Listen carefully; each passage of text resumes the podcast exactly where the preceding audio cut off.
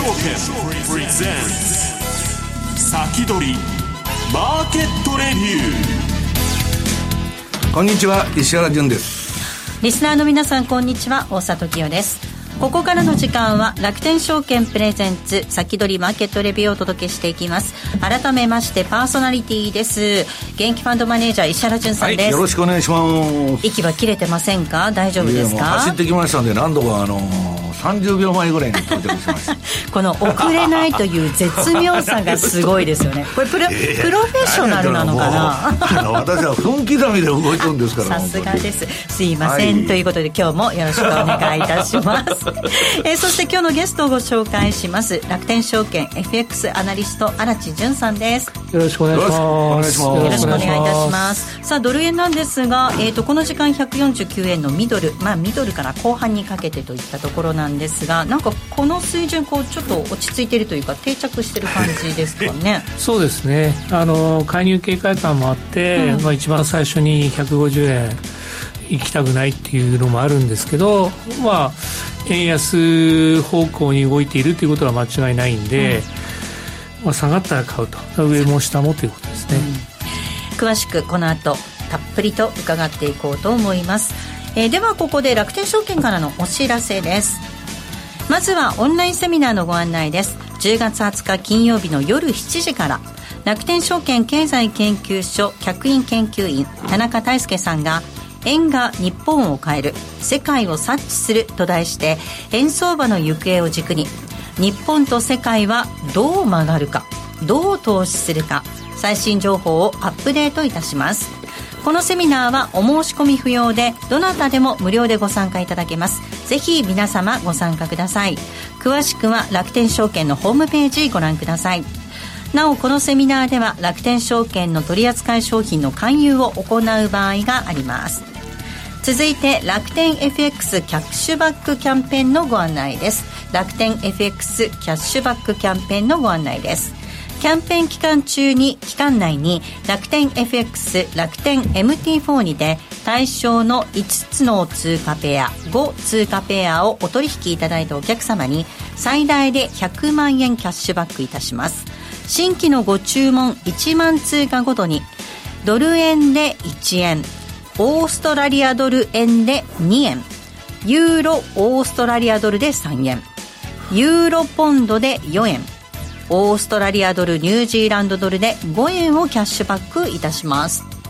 このキャンペーンはエントリーが必要となります。エントリー期間は11月30日木曜日夜11時59分。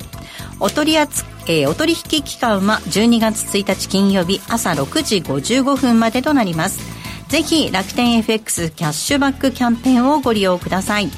詳しくは楽天証券ホームページご覧ください。以上ここまで楽天証券からのお知らせでした。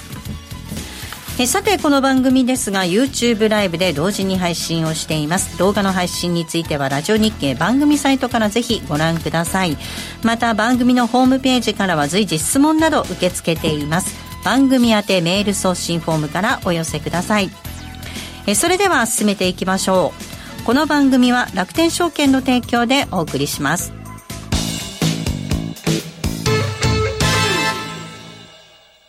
まずは無料で取引体験。楽天 FX のデモ取引を利用してみよう。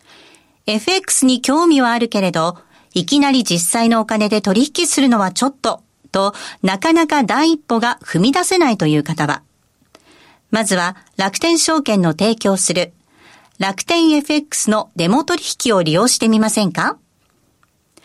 メールアドレスとニックネームのみの簡単登録で、実際の取引と同じ環境、同じ取引ツールで、FX 取引が体験できます。口座開設やデモ取引にかかる費用、取引ツールのご利用は、もちろんすべて無料。詳しくは楽天 FX デモ取引で検索。楽天証券の各取扱商品等に投資いただく際は、所定の手数料や諸経費等をご負担いただく場合があります。また、各取扱商品等は価格の変動等によって損失が生じる恐れがあります。投資にかかる手数料等及びリスクについては、楽天証券ウェブサイトの投資にかかる手数料等及びリスクページや、契約締結前交付書面等をよくお読みになり、内容について十分にご理解ください。金融商品取引業者関東財務局長金賞第195号楽天証券株式会社ウィークリーマーケットレビューさあ、ではここからは荒地さんにお話を伺っていきたいと思います。えっ、と、今日は、まずは、強気アメリカ経済データ VS 弱気の FRB 発言ということで、まあ、強気のものと弱気なものがこう混在している感じですかね。そうですね。あの、ドル円が動かないのは、この強気のアメリカのデータ、強いアメリカのデータに対して FRB が、えー、弱気の発言をしているということで、どっちに行ったらわからない、というのが今のマーケットの状況なんですね。で次のページを、えー、見てみたいと思うんですが、えー、例えば、えー、今月発表されたアメリカの雇用統計なんですけれども、左側が nonfarm payroll なんですが、この緑のちょっと、えー、グレー、あの、下にかかってるところ、10万から20万っていうのが、うん、FRB が一番あの comfortable な、うん、あのレンジなんですけども、それは前回の時にですね、もう30万以上ということで、もう明らかに加熱してる。あんなもんインチキでね、統計がおかしいんですよ。で、もう、あの、パートタイマーばっかりでこれ増えたって言ったって。で、今ね、アメリカ人やっていけないんで、生活が。うん、フルタイムで仕事2つ持っとる人もおるみたいな状況で、もうなんか掛け持ちやっとんですよ。それ全部労働者だと。うん、だからあんな変な数字が出てきてね、あんなもん、また何ヶ月か経ったらめちゃくちゃ修正しとると思いますよ。ああそうです、ね、で、5年ぐらい経ったら全然違うデータになってると。いう話だと思うんです5年後はそうですね、そんな強いとはなんか思えないんだけど、まあ、だけど、下がりませんよね、まあ、だからこそ平均賃金っていうのが上がってないんでしょうね、きっとね。そうですね、まあ、上がってないというかですね、うん、下げ止まってるというふうに考えてもいいのかなと、うん、あれさ、FRB が弱気もあるのか知らないけど、イエレンが弱気なんじゃないですか。イエレンは楽観的ですもう全然金利2%に下がっていくんだとか言っとるじゃないですか、えー、どうやったらそんなことになるソフトランディングになるっていうふうに。ういやいや、金利が下がるってことはソフトランディングじゃないんじゃないんですか。いや、徐々に下がっていって、アメリカ経済も気がついたら、うん、まあ、景気、あのー、まあ、後退、減速ですね。後退じゃなくて、景気減速になってると。ちょうどいいじゃないかというような目論みなんです、ね、なるほど。僕はね、あの、バイデン政権っていうのは社会主義政権だから、不況中のは認めないんじゃないかと思ってるんですよ。ああ、なるほど。いつも景気いいと。アメリカは最強だと、言い続けるんじゃない。ソ連の計画経済と似てるようなね、毛沢東時代の中国とか、不景気はそもそもないんだと。いう感じに最近は思える、でデータを頻繁に変えるでしょ、あの統計の。こんなことやってて、何のコンシコンシステンシーというか、継続性があるんだよ、うん、データにね。うん、まあだけど、なかなか下がりませんよね。下がらないですね。まあ、リストラが起きてるんですけど、その割にはやっぱり伸びてるということで、FRB にとってみるとあんまり良くはないと。困ったということで、次、えっ、ー、と CPI もそうなんですけども、CPI も下げ止まってるんですよね。あの、このまま2%に向かうかと思うと、えー、少し反転していると。で、FRB というのは、もうずっとパウエル議長言ってるのは、もうデータ次第だ。データを重視した政策すると。で、この、であれば雇用統計も CPI を見れば、11月は利上げするっていうのが、まあ、普通考えて、まあ当然だよねということなんですが、まあそういうことで、この次の、えー、まあフェデラルファンド11月にもう一回上げ、11月か12月に上げると。その次のドットチャートもですね、あと1回。まだ年内、新さんやるという感じなんですかね。うん、FMC の、あの、議事録を、えー、見る限りは、あと1回利上げがあるというふうに大多数のメンバーが言ってると。で、なんかでもこの前、ええ。2週間くらい前に、まあ最近あの、講演会ラッシュなんだけど、当局のね、えらい腰が引けて、あの、中東でね、あの、あれですよ、イスラエルとハマスがぶつかってから、コロッということが変わった人が増えてるじゃないですか。そうなんですよね。うん。で、それが次の、これが今の強い経済データなんですけど、それに対して弱気の FRB の高官のスピーチなんですね。はい。議事録ではもう利上げほとんど言ってるっていう、利上げをするというふうに言ってるんですけども、最近のスピーチではもう利上げ必要ないと。いや、だから、これひでえこと言っててね、自分ら必要ないって言ってるんですよ。なんでかっつったら、えーっと、金利が上がってるから、市場の。それがね、我々の利上げの代わりしてくれてるんだうと。ん、そうですね。いや、あんたら市場に丸投げかいと。あれだ。から、あの、ガンドラックがよく2年債の金利があったら、金融政策なんかいらんって言ってうんたと。まさに同じこと言い出すと。認めちゃった自分たちで。そうなんですよ。まあ、長期金利が上がってほしくないから言ってるというのかもしれないんですけども、いずれにしても、データ重視の割にはもう利上げが必要ないということで、マーケット混乱してるというか、じゃあどっちに進めばいいのかな？なんか、一週間ごとに言うこと変わっとるじゃないですか、う んそうなんですよ。で、それでもう、あの、次の、あれなんですけども、今日、そして明日が、もう、今月の、えー後半の山場なんです。なぜかというと、フェデラル、えーまあ、あの、FRB の、えー高官がみんな揃ってスピーチすると。で、10月20日の1時っていうのは、まあ、えっ、と、19日の日本で、まあ、10月20日日本時間の午前1時ということですね。がパウエル議長の、えースピーチ、そして、まあ、シカゴ連銀総裁、アトランタ、フィラデルフィア、でダラス連銀総裁の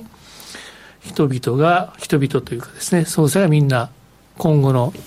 えー金利見通しについて話すと。で、しかも、これが、あの、11月の FOMC 前の最後の、この後ブラックアウト期間入っちゃうんで、もう発言できませんから。はでこのこれからあとこれを聞いた後はマーケットはもう10月の末まで、えーまあ、どうするんだろうということで、えーまあ、新しい情報は入らないんで、このこ明日の夜の情報をもとにこれから、まあ、トレードしていくと。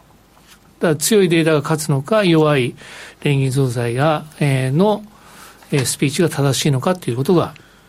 これから出てくるね。まあ FOMC までもう泣いても笑っても2週間切っとるわけですから。はい。まあ慎重な人はそれを見ていこうという話になるんでですかね。すね。まあ、どっち側にこうウエイトを傾けた方がいいのかっていう話になってきますね。次の。で、まあ、まあ、ドル円はですね、ということで、まあ、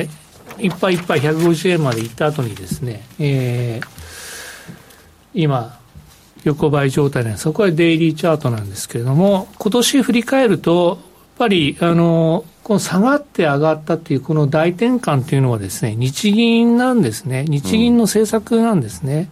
だから介入はあんまり関係なくて、実は大きなトレンド変換っていうのは、この下がって127円の前半まで行った後に上がったというのは、この下がってきたとき、円高に来たのは日銀が政策変更を期待してたと。ところが、その後ずっと、し。えーしてないんで、気がついたら150円まで来ましたと。で、えー次の日銀会合が、まあ、FOMC もそうなんですが、10月の末にやると。で、この時に、えーまあ、昨日ちょっと、えー噂も出てたんですけども、見通し変える、あるいは YGC の、あの、レンジを変えるということになると、これはかなりか一、瞬昨日急落してましたよね。だからドル円が。それが今度はこの150円の16がトップになって大きく下がる期待もある。なるほど。はい、で次は、ただまあ短期的にはですね、あのレンジとしての、まあ、目処は、えー今月3日の150円の16まで行った後に、えー介入があったのかないのか分かんないですけど、147円の29まで下がったと。このレンジ、どっちに抜けるかっていうことが、えー FOMC までのですね、えーまあ一つの目処かなというふうに思っています。うんこれは分かりやすいですよね。ハイローのどっちかブレイクした。そうですね。この150円、147円ですね。で、まあ、ユーロ、次、まあ、ユーロドルはですね、ユーロドルはずっと下がってるんですけども、ユーロドルは、えー、まあ、こんな感じですというチャートなんですけども、まあ、あの、一つ面白いのはやっぱり、この、水色の線が200日線なんですけども、200日線っていうのは、こういうふうにチャートで見ると、やっぱりある程度重要な役割してるのかなと。この丸で囲った部分をブレイクすると、やっぱり下の方に、うん、えー、ユーロ安が加速してるんで、うん、まあ、中期的に言うと、この、ま、ユーロが本当に戻るんだったら、やっぱり次にこの200日線を今度上に抜けなければだめなのかなというようなイメージです。なんかこれを見てると、タートルズになったような規模になってきましたよ、懐かしいブレイクアウトだなと。えー、そうですね。で、えー、ユーロ円。まあ、ユーロ円はですね、今ドル相場ということもあるんで、高値で安定しているんですけれども、まあ、これは、まあ、ちょっと、あの、ハイローバンドを見ると、下の方に、あの、ローの方のバンドの方にですね、うん、えー、プライスがいってきてるんで、少し、えー、これもドル円と同じように160円の手前で少しピークアウトして、えー、下がっていくのかなというようなイメージを持っています。まあ、いずれにしても、まあ、今日、まあ、FRB のパウエル議長のスピーチを聞いてって感じですね。はい。え続きはこの後の、え、延長戦でまたお話を伺っていきたいと思います。ここまではウィークリーマーケットレビューをお届けいたしました。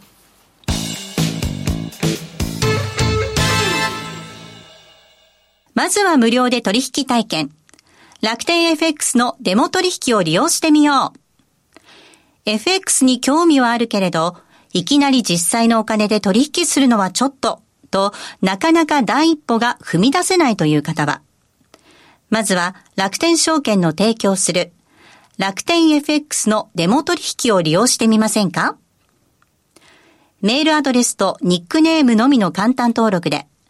実際の取引と同じ環境、同じ取引ツールで、FX 取引が体験できます。口座開設やデモ取引にかかる費用、取引ツールのご利用は、もちろんすべて無料。詳しくは楽天 FX デモ取引で検索。楽天証券の各取扱い商品等に投資いただく際は、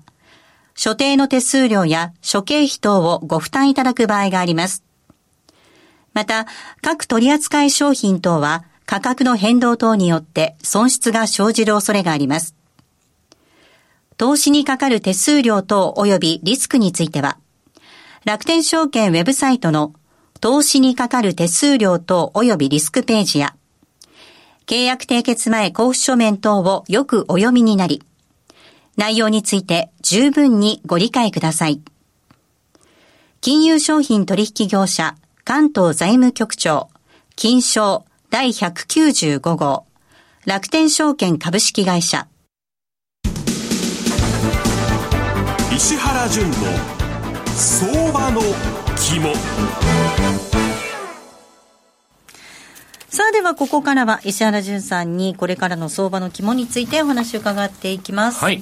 えー、っと、まず、あの、最初に告知をお願いしたいんですけど、はい、もう、10月の28ですから、すぐ来ちゃうんだけど、来週です、ね、これまだ事前登録可能で、事前登録すると無料であの入れますんで、えー、っと、4年ぶりにですね、えー、投資戦略フェアが開催と、うん、えー、COVID のまあ騒動で止まってたんですけど、はい。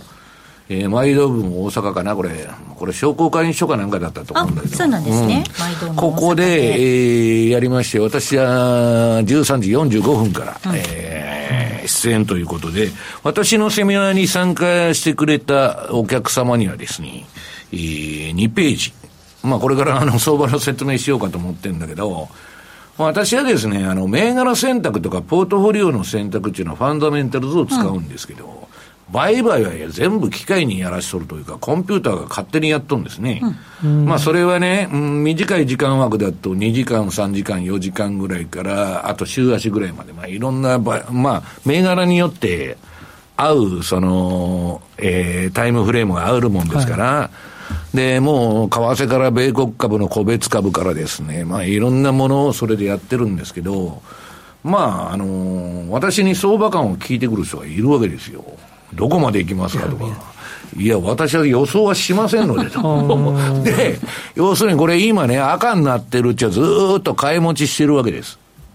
うん。だからこれが黄色くなったら売りますけど、どこまで行くのか私に聞かないでくださいという態度なんですよ。で、えーっと、いや、それはね、世の中いろんな投資手法があるんで、えーっと、何でやってもいいと私は思ってるそれぞれのやり方でやればいいけど、私はこれが一番確実だと。えーひたすら相場についていくというのがね、取り逃す、トレンドを取り逃さないあれなんだと。で、まだ買い持ちって言ってんだけど、まあいろんなシステム、まだ6種類ぐらい作っ使ってまして、その通貨の売買も。これね、最近私ドル円のロング減らしとるんです。あドル買いはいを。まだ赤なんだけど、まあ、これは持ったままですよ。だからこのシステムでやってるのは。で、えーどちらかというと、ユーロの売りをちょっと増やしてる。で、まあ、ドル円のこれ、冷やしはまあ、今、買いトレンドでね、黄色くなったらずーっと売り持ち、えー赤くなったら買い持ちで、売りか買いか、どっちかのポジションをずーっと持ってるわけですよ。で、その次の週足。はいこれももう真っ赤かで何のトレンド変化もないと。ただもう最近はいつ見ても同じ値段なんで、もう退屈だなと。だけどこれは嵐さんなんかもうブレイクしそうじゃないですか。151円の95を。上にそうですねで、それ失敗するとまた反省するかもわからないって微妙なあれなんだけど、抜きそうで抜かないと。で、ユーロが、これね、まあ、あの、自利品相場で、なかなかいいトレンド出してくれまして、この売りね。もう何にも考えんでいいと。売ってるだけで、黄色くなったら売っとるだけ、赤くなったら買っとるだけと。で、当然間違ったこともたくさん教えてくれますよ。だけど、えー、動いたら、上でも下でも、大きく取れるように作ってあるわけです。で、動かない場合は損するんだけど、誤ったシグナル拾っちゃって、だけど動かないんだから、大して相場変動してないわけでしょ。だから損は、壊滅的な、うん、でかい損はないわけですよ。なるほどだけど、まあ、そうは言いながら相場っていうのはね、えー突発事故とか何があるか分かんないんで、窓開けで来られちゃったら、私も困るわけですよ。だからそこはポジションの配分をちゃんとしとかないとダメだと。で、えーユーロの週足。ユーロ増やしたのは売りを。この週足が、黄色く転換したところでドーンと乗せた、まあ、はい。これ自体が、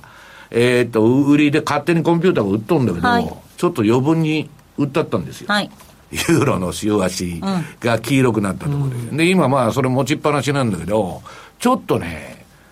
えー日銀が利上げの観測が出てる中で、ユーロはね、えー、高花ことまだ一応言っとるんだけど、利下げに追い込まれると。ああ来年にすいつでもアメリカの都合でね、自分が金利上げてるうちは日本か、あのー日銀か ECB に肩代わりして緩和やらしとるわけでしょ。で、上田さんが変なインフレで、もし利上げなんちゅうなことに追い込まれたら、ユーロが代わりに利下げしますと。いうことになるんじゃないかと。そうなでないと今のエブリシングバブルの流動性がなくなっちゃうというあれなんだけど、ただ今ね、もう中東でああいうことが勃発すると、まだ石油施設が襲われたりしてないから、原油もおとなしくしてますけど、あの、変なことが起きたらね、うん。今、不景気っていうことで、どっちか言ったら金属指標とかも下げてるし、あれなんだけど、上がりだしたら、そうですね。ガーって第五次中東戦争なんてことになったらね、これちょっと全然様相が分かってくると。で、どっちにしても一番損するのが欧州。もしウクライナで大損こいてあ、アメリカの口車に乗ってね、やってたら大損になっちゃったと。アメリカはあの軍事産業から何から儲かってるんですよ。欧州は言われた通りよって、ウクライナから欧州から何から、もうどん底ですよ。で、今度中東でことが起きたと。ヨーロッパね、昔メルケルとかがあの人道主義で移民山ほど入れて、近いですからね。もうめっちゃくちゃデモやっとるじゃないですか。こんなもんね、ただで済まんのじゃないかと。いう気は私はしとるんだけど、まあそもそも誰に責任があるかって言ったら大英帝国の責任なんですよ。アラビアのロレンスの話ですかね。あいつらの二枚舌でね、えー、アラブの連中にはいい顔してお前らの独立国作ってやると。で、そのユダヤ人には独立国作ってやると。で、作ったのがイスラエルだけで、で、住んどったね、アラブにどけやと、お前ら。あんな狭いとこに、あれ何百万、200万、二百何十万いるのかな。めちゃくちゃな。だから、ダブルスタンダードで、言ってることとやってることが違うんですよ、そもそも。アメリカもそうだけど。だからこういう刺激が生まれてると。うん、だからまあ、ユーロドルはね、ちょっとユーロ経済は私はね、現地に何人か住んでる人知ってんだけど、どこ聞いててもね、ちょっとやばいんじゃないかという、うん、あれになってるらしいですね。だから、治安が相当悪化してますよ。うん、まあアメリカも今そうだけど、まあだから不景気のね、兆候なのかなという気がしとるわけですけどね。で、円相場は、はい、なんか嵐さんがユーロ円のチャート見て、うーって言ってたんだけど、下に、えー、来るのか上に行くのか、これ分かんないような、ずーっと横ばい、うん。で、標準偏差がね、ピークアウトしてから、わーっともう今底ばいしてるんで、そろそろ離れてもいい頃なんだどっちかに。まだトレンド何も出てない。ただ一応、私のトレンドの定義では、買いトレンドになってる。買いトレンドうん。これでもね、いやいや、買いトレンドって、嵐さんずっと横ばいですから、これ。はい、で、週足見ると景色が変わりまして、こんなもんね、ほとんど売りはノイズで、買いっぱなしの。いや、そりゃそうですよね。上田さんだけ世界でマイナス金利やってるのに、どうやったら円買われるんだっていう話でしょ。そうですね。うん、だからそこら辺のファンダメンタルで一番ね、走ったのは、まあ今日チャート持ってこなかったけど、スイス円ですよ。うんまあ、グローバルマクロの連中からしたら、みんなね、えー、EU もね、えー、スイスも、えー、マイナス金利やめて、金利正常化動いとるのに、日本だけ何もしないと。まあ、それはそこをついてきますわね。だから、まあ、こんなもんね、日銀が金利上げない限り、あるいはアメリカが金利下げない限り、円相場っていうのは、もう円安にずっと基本的には不変の路線というかね、うん、ただ介入があったら、それはね、神田さんも意地でもやってやるぞと言ってやってくるんで、それはまあ、そこそこの値幅出るでしょうけど、基本的には利上げと介入とセットでやらないと効かないし、そもそも単独介入なんて効かないんですよ。協調以外は、為替の世界で介入なんてやったってね、えー、絶好のごっちゃんですと。会話を提供してくれたということになっちゃって、ね、結局今だって戻っちゃってるでしょ、うん、あの、はい、去年の秋介入したけど、はい、そういうことなんだと思いますけどね、はい、では続きまたこの後の YouTube ライブの延長戦で石原さんにもお話伺っていきたいと思います。あっという間にお別れのお時間近づいてまいりました。そうなんです、はい、えっ、と来週なんですが楽天証券経済研究所今中康夫さんゲストにお迎えする予定となっておりますのでぜひ来週もご期待くださいそれではリスナーの皆さんまた来週。この後は YouTube ライブでの延長配信です。この番組は楽天証券の提供でお送りしました。